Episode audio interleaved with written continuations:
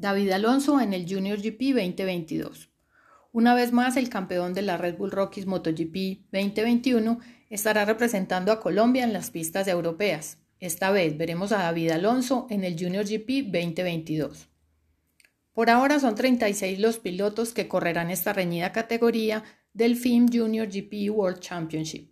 Además de ella también estará la de Moto 2 y la Copa Europea de Talento que ya ganó en el pasado el mismo David.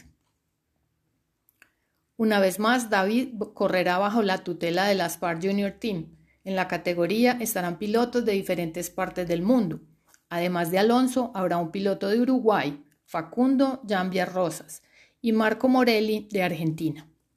Moto 3. Durante el 2021, la agenda de David estuvo al límite con su participación en el Mundial de Moto 3 y la Copa Red Bull. El joven piloto no pudo rendir de igual forma en ambos campeonatos, y con toda lógica. Por ello, este año, en lugar de dar el salto al Mundial de Moto 3 con el equipo Red Bull, David y sus preparadores prefirieron darse un año más de experiencia antes de llegar al Mundial. Calendario. Las fechas programadas para este 2022 son ocho, pero en algunas de ellas la categoría de David tendrá que correr sábado y domingo, por lo que tendremos mucha acción desde el viejo continente. Recuerden que las competencias están disponibles en vivo en el canal de YouTube del FIM Junior GP.